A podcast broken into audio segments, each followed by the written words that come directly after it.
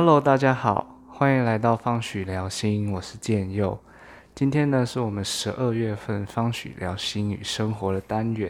那十二月份呢，我们来到了亲子。我们在这一个月呢，会谈到两次关于亲子相处不同的面相。那这次的主题就是父母不能接受我的想法怎么办？那我们也邀请到我的实习伙伴千瑜来谈谈他的经验。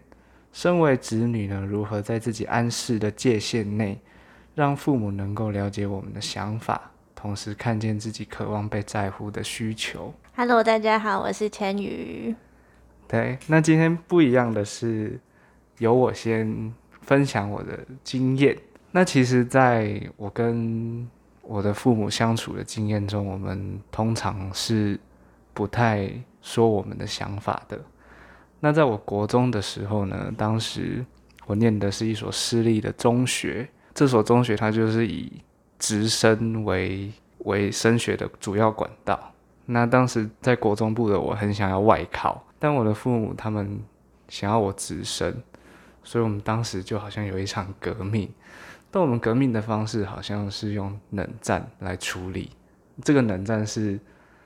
我好像很刻意的不想要跟他们说话，但其实我知道我自己内在很需要被他们关心，所以当时大概在一两个月的时间里，我把自己封闭起来。然后变得很很像刺猬，而且在当时，呃，我的想法中，我觉得他们完全都不想要了解我真实的想法。我这边好像有类似，身边的人有类似的经验，但是比较不一样的是，在我朋友的那个家庭里面，当时是他弟弟也是有了这样的一个生涯上面的抉择。弟弟不想要继续升学，但是他的父母亲还是希望儿子可以好好的念书。但在那个家庭里面呢，有个姐姐，她接收到父母亲不太了解自己的儿子的这样的一个状况，妈妈也有请那个姐姐去帮忙。一开始是希望姐姐去劝说那个弟弟可以继续好好读书。但是那个姐姐去找弟弟的时候，其实她对于自己弟弟的了解，还有对于这个家庭的基本的期待，她试着去让弟弟好好的想清楚，说弟弟到底想要的是什么。同时，姐姐也在那个过程里面，她试图去看看弟弟他到底是因为冲动，还是因为什么样的原因，他才想要做这样的决定。当他了解到弟弟已经都想清楚了之后，姐姐反而去跟爸爸妈妈说清楚，说其实弟弟自己有对未来有一些规划，有一些自己的想法。在过程里面，他的父母亲也开始愿意去看见自己的儿子，他到底发生什么事情。反而在这个过程里面，他们有越来越安心，就没有走到像是刚才正佑你讲到的。可能那个儿子、那个弟弟开始跟整个家庭冷战。那你们之后发生什么事情？嗯，我们之后其实这个冷战持续了很久，然后当时我也觉得压力很大，因为我觉得没办法得到父母的认同，所以我就自己关在房间内，然后读我准备外考机测的书。但某一天晚上，我的爸爸就。敲了我的房门，然后就走进来，他就对我说：“呃，其实他很支持我的决定。那他跟妈妈希望我直升，是因为好像可以不用辛苦这一次，对，就是好好的读六年，就是在什么环境里，只要自己的心定下来，考到一间好大学，这是他们最期待我做到的。那其实我在听到了。”爸爸妈妈真实的想法的时候，我当时就就掉泪了，就哭了。但我的心好像也融化了一些，是他们愿意分享他们的想法，让我知道的时候，我好像也能告诉他们我为什么决定要外考的这个决定。所以我刚刚突然想到，也许有千羽所说的那个姐姐的角色在，我跟我的父母就不会有那段长达一两个月冷战的时间了。但我这样听下来，我觉得重点或许不是那个姐姐的角色，重点比较像是在亲子沟通过程里面，父母亲或者是子女，是不是能够在彼此有冲突的时候。能够去选择你要不要让对方清楚知道自己的需求或感受，我觉得重点是那一份勇气跟选择。但我就想起来，我有一个朋友，他跟他的父母已经长达好几年的时间是没有任何想法上的传达跟沟通，当然生活上的讲话是会有的。他一直认为说。他的父母就是很不了解他的想法，甚至是根本没办法接受他的呃选择啊、决定啊。所以，当我们子女遇到这样子的情况，千羽有没有什么样的想法可以跟我们分享？我目前听到的时候，会觉得有一点可惜的感觉，因为我不太确定，他认为父母亲。不会懂得自己的想法这件事情，可能曾经有发生过，但有另外一种可能性是，或许我们最应该要去面对的是，我们自己非常的害怕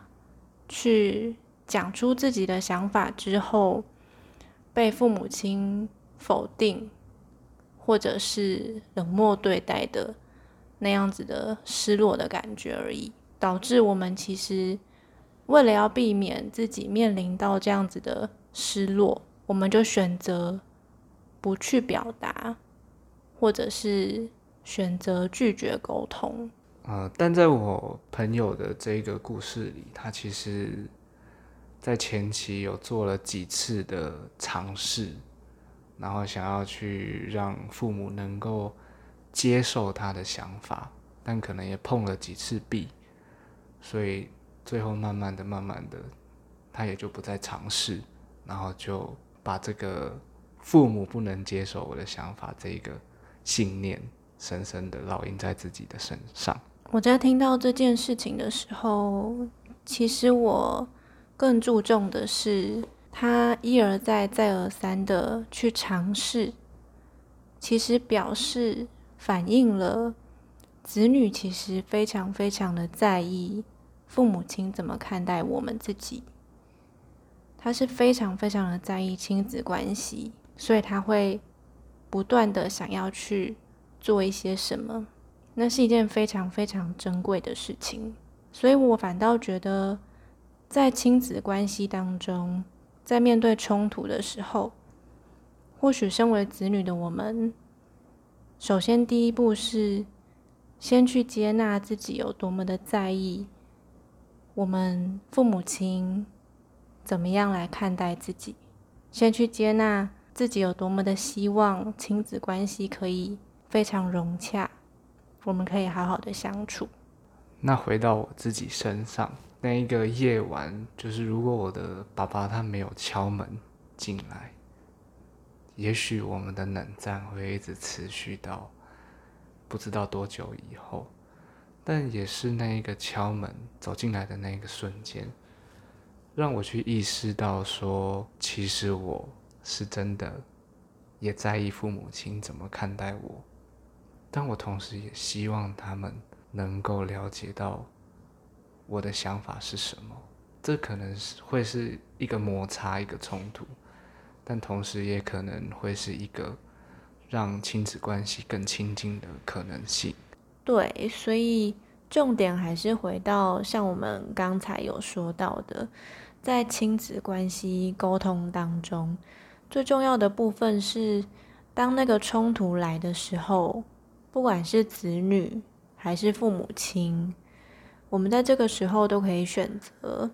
我们要不要让对方清楚知道我们的感觉、感受或是想法。在这个过程里面是很需要勇气的，而我们有没有那个意愿去尝试让对方了解我们在想些什么？嗯，谢谢千羽。那听到今天就是三位不同的人的故事之后，我心里好像有一句话浮现是：父母的爱并不会比我们在乎他们的少。那这句话在说的是，我们在看见我们内在的需求是，其实我们很需要被在乎，但我们同时也耐心的去接受父母的改变，其实也是需要时间，让我们一起陪伴他们。嗯，也许是观念上的差异，也许是文化的冲击，但这一些本来就是需要慢慢调整的。也祝福各位在。亲子关系中可以越接近自己喜欢的状态。那今天的方许聊心与生活就到这边，我们下次见，大家拜拜。